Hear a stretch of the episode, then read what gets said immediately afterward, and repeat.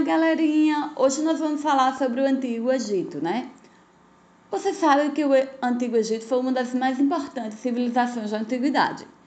E a vida egípcia era regrada pelas cheias do rio Nilo, né? Daí Heródoto dizer que o Egito é uma dádiva do Nilo.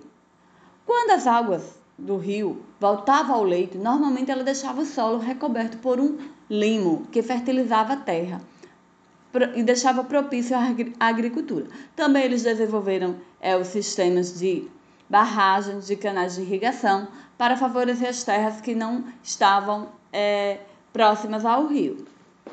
Para melhor aproveitá-lo, os egípcios também desenvolveram um sistema de medida. A escrita era baseada nos hieróglifos, que era a escrita sagrada. Quanto à religião, eles eram politeístas e cultivavam o deus Sol, que era Ra, e os deuses vivos Horus, entre outros deuses. O Antigo Egito era formado pela mistura de diversos povos. A população era dividida em vários clãs que se organizavam em comunidades chamadas nomas. Esses nomas funcionavam como pequenos estados independentes. Mas por volta de 3500, os nomas se uniram e formaram dois reinos, o Baixo Egito ao norte e o Alto Egito ao sul, que em 3200 a.C., um rei chamado Menes do Alto Egito unificou as duas regiões, criando um só Egito.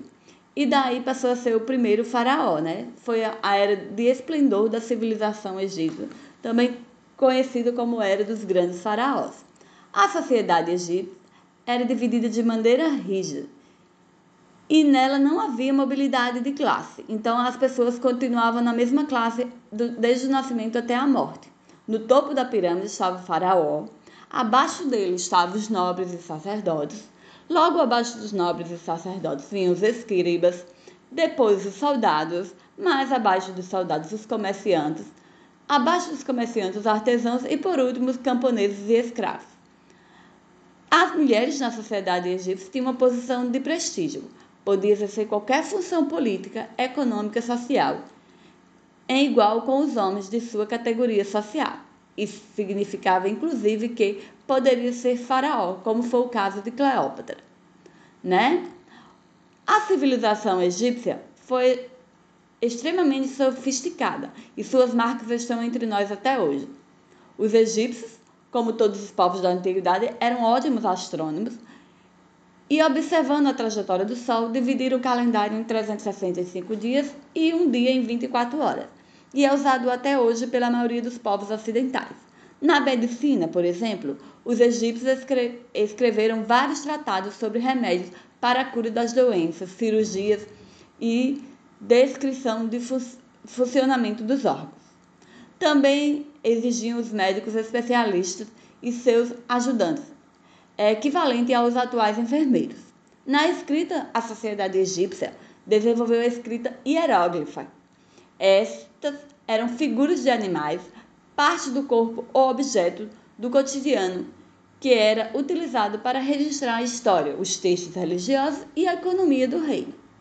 Na cultura, a principal arte desenvolvida no Egito foi a arquitetura, profunda e marcada pela religiosidade e construção de grandes edifícios, grandes edificações, por exemplo, Karnak, Luxor, é, as pirâmides de Giza, né, que serviam de túmulos para os faraós Kelps, Kelfri e Miquerim.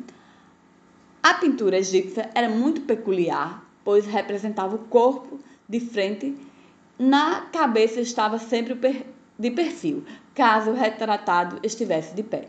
No entanto, se estivesse sentado, tanto o corpo como a cabeça estariam de perfil. Pintavam-se as paredes dos palácios, templos e especialmente as tumbas do faraó. A, a pintura representava é, cenas da família e do cotidiano do reino, né? O rio Nilo era responsável por mover a economia, né?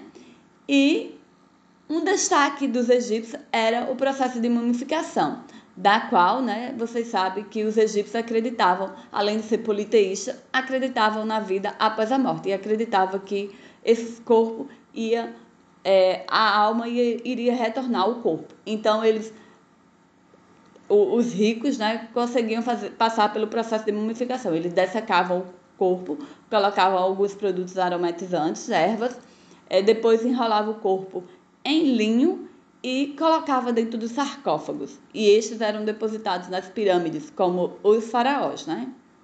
Então, isso era um destaque da civilização egípcia. Hoje nós vamos ficando por aqui, né? Mas na próxima aula a gente continua falando sobre o Egito.